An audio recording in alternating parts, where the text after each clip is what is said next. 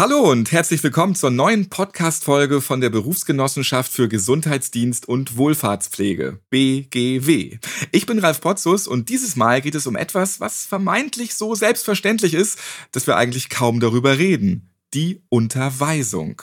Sie steht ganz zu Beginn eines Arbeitsverhältnisses und soll gewährleisten, dass neue Mitarbeiter und Mitarbeiterinnen sicher und gesund durch den Arbeitsalltag kommen. Ja, wir sprechen darüber, wie das alles rechtlich verankert ist, wie wichtig eine zielgruppenspezifische Ansprache ist und welche gelungenen Beispiele es aus der Praxis gibt. Und ich kann schon mal verraten, die meisten Pflegeeinrichtungen die machen das ganz schön gut.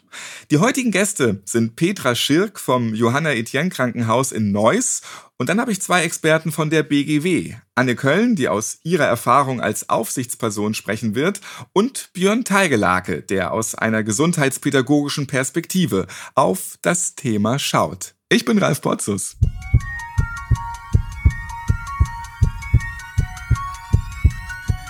Herzschlag für ein gesundes Berufsleben.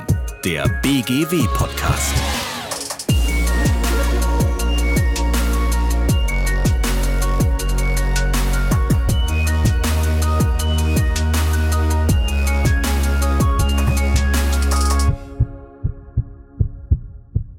Eine Unterweisung steht an, wenn jemand neu eingestellt wird, aber auch, wenn zum Beispiel Veränderungen am Arbeitsplatz vorgenommen wurden und, auch unabhängig davon, einmal im Jahr zur Auffrischung. Und zwar nicht mal schnell zwischen Tür und Angel, es muss alles auch dokumentiert werden. Frau Köln von der BGW weiß als Aufsichtsperson noch mehr zu den Vorgaben. Hallo. Habe ich bei meiner Erklärung zur Unterweisung irgendetwas vergessen oder was können Sie denn noch ergänzen? Also die rechtlichen Grundlagen einer Unterweisung, die sind im Arbeitsschutzgesetz erstmal verankert, im Paragraph 12, aber auch in unserer Grundlagenvorschrift in der DGU-Vorschrift 1, im Paragraph 4. Dort steht nämlich ganz konkret, dass der Unternehmer die Versicherten der BGW, also zum Beispiel MitarbeiterInnen einer Pflegeeinrichtung, über Sicherheit und Gesundheitsschutz bei der Arbeit unterweisen muss. Dabei soll es aber vor allem um die notwendigen Schutzmaßnahmen gehen. Es gibt noch viele, viele andere Stellen in Verordnungen, in Gesetzen, wo Unterweisung gefordert wird, zum Beispiel in der Gefahrstoffverordnung oder in der Biostoffverordnung. Und das trifft immer dann auf mich selbst zu, wenn ich eben bei meiner Arbeit etwa mit Gefahrstoffen auch umgehe. Grundlage für die Auswahl ist dabei immer die Gefährdungsbeurteilung. Ohne eine vernünftige Gefährdungsbeurteilung, da weiß ich eben auch gar nicht, welche Unterweisungen erforderlich sind. Haben Sie den Eindruck, dass die meisten Unternehmen die gesetzlichen Anforderungen erfüllen? Ja, also meine Erfahrung aus der täglichen Überwachung und Beratung zeigt schon, dass die allermeisten Unternehmen sich hier bereits viele Gedanken gemacht haben und auch oft schon gut geplant haben. Aber natürlich gibt es immer wieder auch gerade kleinere Unternehmen, die meistens aufgrund von Wissenslücken zum Beispiel zu manchen Themen noch nicht ausreichend unterweisen. Was auch in der Praxis immer eine Herausforderung ist, wirklich alle fristgerecht zu unterweisen. Sie haben eben schon gesagt, jährlich, aber dann kommt der Urlaub, dann kommt Krankheit, dann ist das manchmal schon schwierig, da alle zu erwischen. Was aus meiner Sicht auch oft noch verbessert werden kann, ist die Überprüfung. Also jeder Unternehmer muss sich eigentlich auch darüber vergewissern, haben meine Mitarbeiterinnen das jetzt verstanden, was ich ihnen erklärt habe. Und ob das immer so passiert, da ist sicherlich noch Potenzial da. Hilft eine Checkliste zum Beispiel? Ja, eine Checkliste kann helfen, aber ich glaube, es ist vor allem sinnvoll, das ins tägliche Geschehen zu integrieren. Also wir haben ein tolles Instrument in der Pflege schon seit vielen Jahren integriert. Das ist eine Pflegevisite. Sowas, was längst implementiert ist, kann man auch nutzen, um Unterweisungsinhalte nochmal zu überprüfen. Was ist genau der Unterschied zwischen Unterweisung und Fortbildung? Naja, also bei einer Fortbildung, da geht es eher um eine zusätzliche oder neue berufliche Qualifikation oder auch um eine Auffrischung von meinem beruflichen Wissen. Ne? Also wenn zum Beispiel eine Pflegekraft zum Umgang mit chronischen Wunden bei ihren Bewohnern geschult wird, ja, andere Themen, die einfach die Versorgung betreffen. Eine Unterweisung ist dafür gedacht, dass jeder für seine individuelle Arbeitssituation eben Informationen bekommen muss, wie er sich vor Gefahren schützen kann und seine Gesundheit erhalten kann. Ich glaube, es gibt hier bei ganz vielen Themen Überschneidungen und auch Möglichkeiten, Dinge gut zu kombinieren. Also wenn ich jetzt zum Beispiel eine Hygienefortbildung mache und dabei nicht nur über Händedesinfektion zum Bewohnerschutz nachdenke, sondern auch noch direkt überlege, wie kann ich dann anschließend den Hautschutz hier integrieren. Gut aufgestellte Unternehmen suchen auch ganz gezielt nach der Möglichkeit, Informationen und Veranstaltungen hier zu bündeln. Und das ist rechtlich auch möglich, wenn man es vernünftig dokumentiert.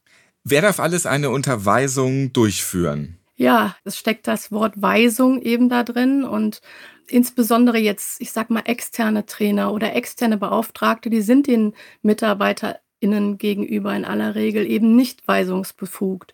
Und daher rate ich auch immer ganz genau zu schauen, wer bei einer Unterweisung alles dabei ist. Natürlich kann es immer Sinn machen, einen Experten, ich sage jetzt mal zum Beispiel für Brandschutz, mit der Unterweisung zu den Regelungen auch zu beauftragen. Aber der oder die Vorgesetzte sollte dann zum Beispiel nach diesem inhaltlichen Teil nochmal ganz klar machen, dass sie nun die Arbeitseinweisung gibt, sich an die eben erläuterten Schutzmaßnahmen des Experten jetzt auch zu halten. Und das ist das, was der Mitarbeiter, die Mitarbeiterin dann auch mit ihrer Unterschrift bestätigt. Und inwiefern beeinflusst die Anzahl der Arbeitsunfälle die Unterweisung in einem Betrieb? Also, wenn man sich die Arbeitsunfälle anschaut, dann ist es immer sehr wichtig, gemeinsam mit zum Beispiel der Fachkraft für Arbeitssicherheit oder dem Betriebsarzt, der Betriebsärztin, die eben zu analysieren. Nicht nur die Anzahl ist dabei aber wichtig, sondern auch, was ist eigentlich passiert? Wo genau ist es passiert? Warum ist es passiert? Und diese Analyse, die ist eine ganz, ganz wichtige Grundlage für die Planung meiner kommenden Unterweisung. Wenn jetzt zum Beispiel zu einer bestimmten Uhrzeit in einem bestimmten Bereich immer wieder Stürze passieren, dann liegt das vielleicht daran, dass dort gerade feucht gewischt wurde und der Boden immer rutschig ist. Dann müssen vielleicht Reinigungsmittel anders dosiert werden oder Warnschilder aufgestellt werden oder es wird das falsche Schuhwerk getragen und die neue oder die verbesserte Unterweisung eben der Reinigungskräfte und der Personen, die dort entlang gehen, das ist dann eben die zwingende Konsequenz, die aus dieser Analyse folgt. Ich glaube, eine gut gemachte, konkrete, verständliche Unterweisung ist aus meiner Sicht mit das wichtigste Instrument zur Verhinderung von Arbeitsunfällen. Vielen Dank, Anne Köln. Nun wissen wir, was es mit einer Unterweisung auf sich hat und worin die Herausforderungen liegen. Jetzt wäre natürlich interessant, wie man eine Unterweisung denn auch am sinnvollsten durchführt. Und dazu begrüße ich jetzt Björn Teigelake von der BGW. Hallo und guten Tag.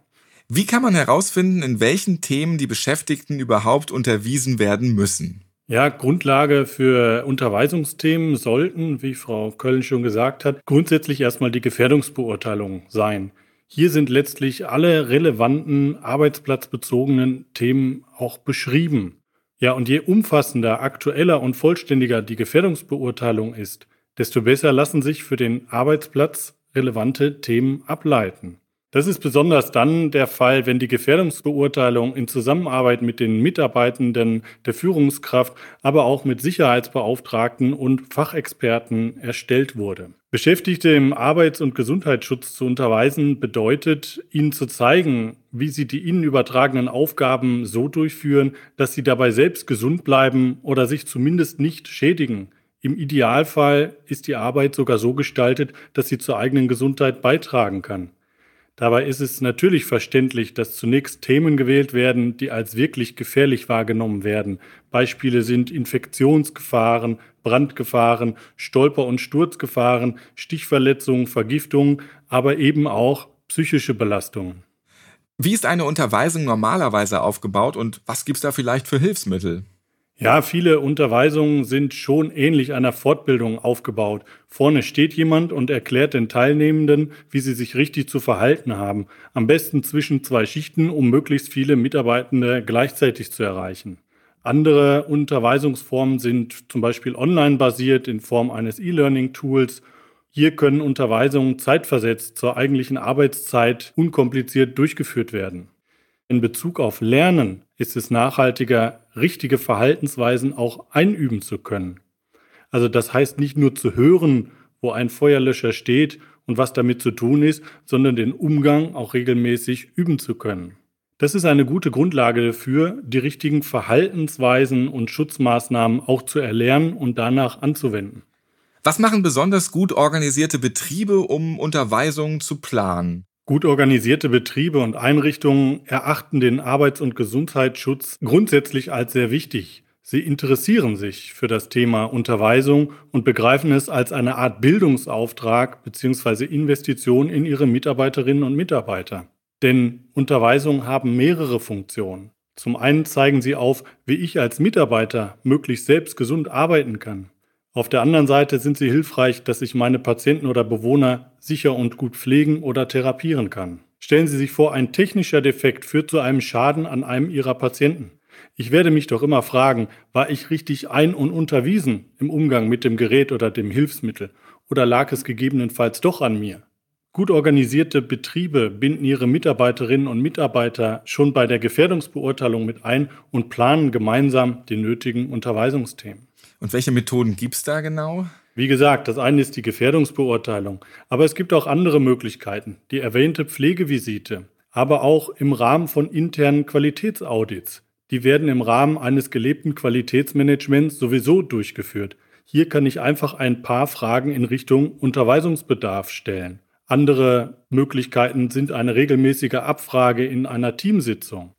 Der Fortbildungsbedarf wird regelmäßig erhoben. Unterweisen und anweisen darf letztlich nur die Führungskraft. Gleichzeitig ist häufig das Wissen von zum Beispiel Hygienefachkräften, Brandschutzbeauftragten, Fachkräften für Arbeitssicherheit oder jemand anderem nötig. Hier sollten Verständigungen zwischen den Professionen und Fachgebieten ermöglicht werden, um die jeweiligen Beschäftigten auch gezielt und verständlich ansprechen zu können.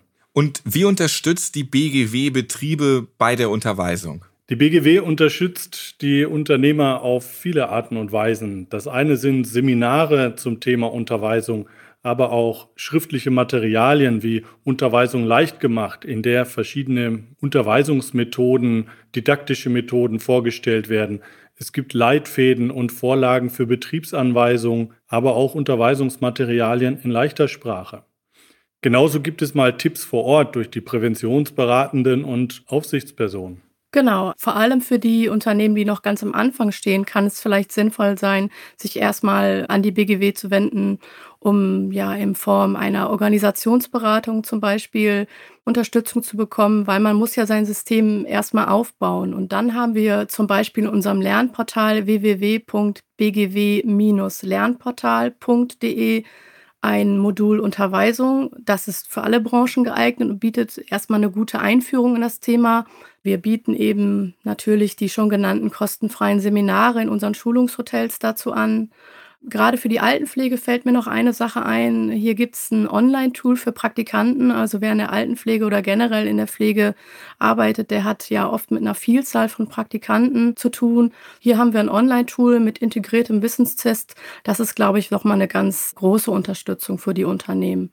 Ja, und Formulare, Broschüren, davon ist eine Fülle sozusagen da, um sich hier Unterstützung zu holen oder auch um Dinge zu dokumentieren. Wenn man nicht alles selber erstellen möchte, dann kann man hier natürlich auch die Vorlagen der BGW nutzen. Machen die Pflegeeinrichtungen ihre Unterweisung schon ganz vorbildlich oder gibt es da noch Verbesserungsbedarf? Wie ist hier Ihre Einschätzung? Ja, da würde ich mich gern Frau Köln anschließen können. Ich denke schon, dass da sehr, sehr viel richtig gemacht wird.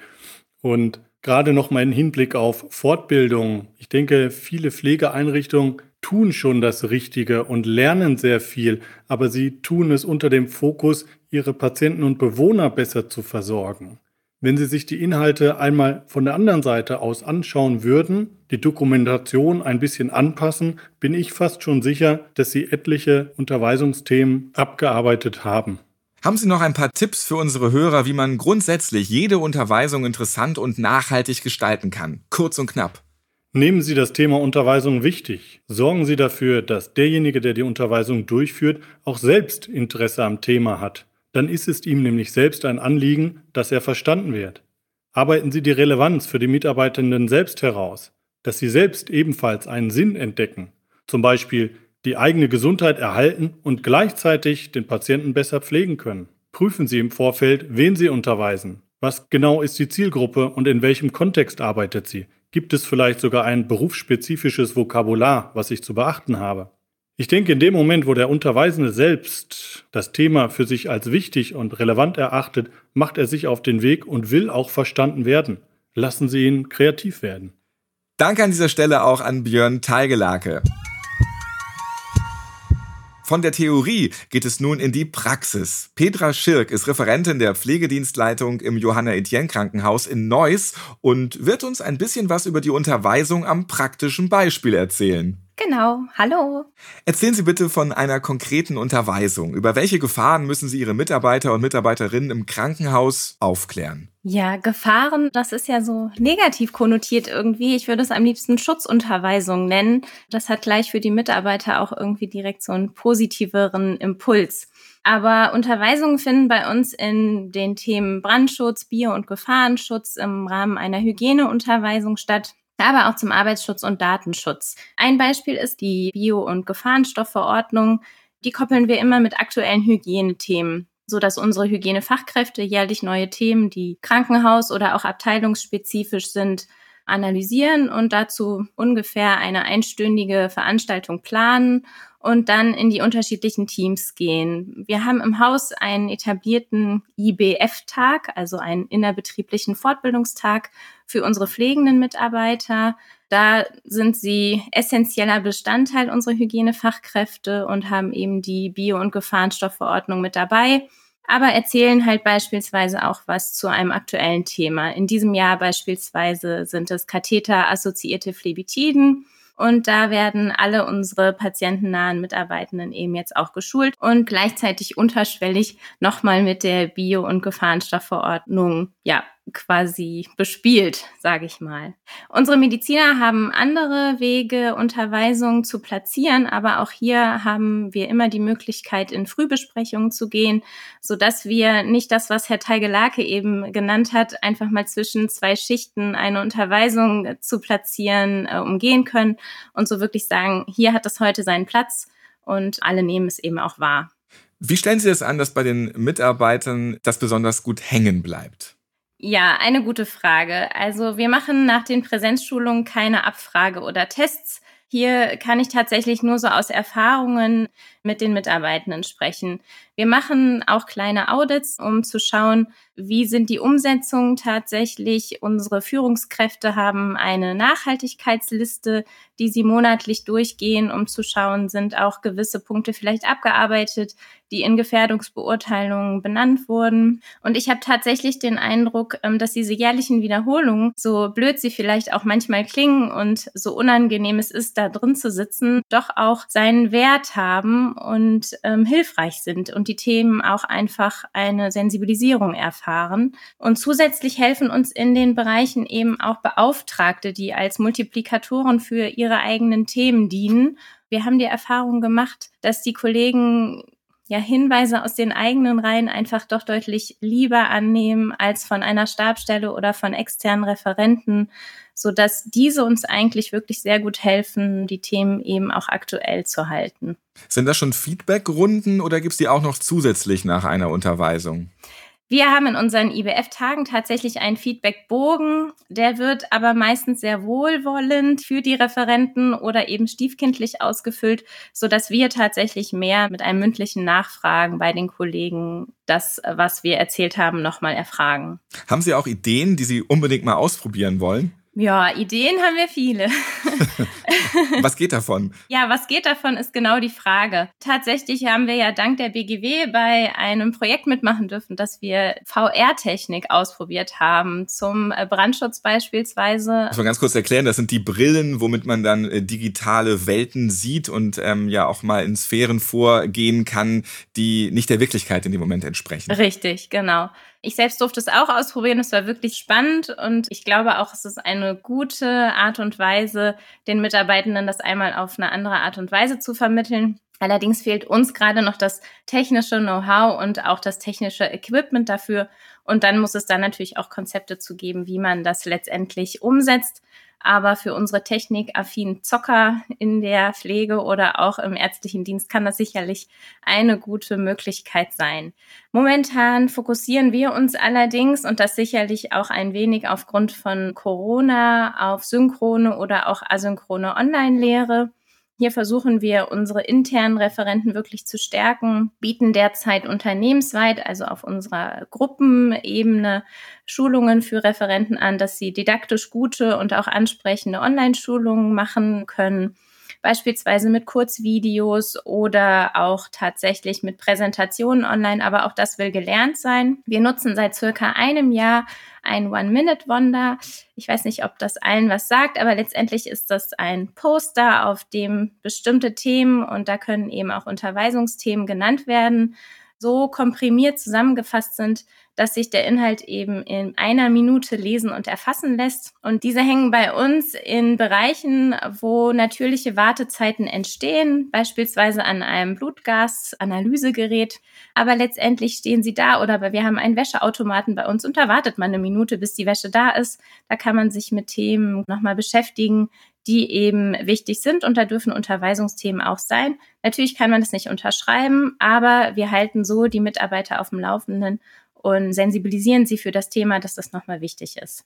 Sagt die Referentin der Pflegedienstleitung im Johanna Etienne Krankenhaus, Petra Schirk. Vielen Dank für diese sehr praktischen Beispiele. Sehr gerne. Und so kann auch mal ein Thema wie eine Unterweisung lebhafter für die Mitarbeitenden dargestellt werden. Das war unser Ausflug in die Welt der Unterweisung und es hat sich herausgestellt, besonders in Pflegeeinrichtungen wird also schon sehr viel dafür getan, dass die Mitarbeiter und Mitarbeiterinnen sicher und gesund arbeiten können. Das ist hier natürlich auch besonders wichtig, aber eben lange nicht selbstverständlich. Der Fokus liegt in diesem Bereich nämlich vor allem auf der Erfüllung von Anforderungen der Bewohner, Patienten und gesetzlichen Vorgaben sowie Vorgaben der Kostenträger. Und dennoch, die Pflegeeinrichtungen machen oft das Richtige. Welche Meinung haben Sie zu diesem Thema? Welche Erfahrungen? Melden Sie sich gerne hier. www.bgw-online.de slash podcast. Damit verabschiede ich mich für heute. Danke fürs Zuhören und bis zum nächsten Mal. Bleiben Sie gesund.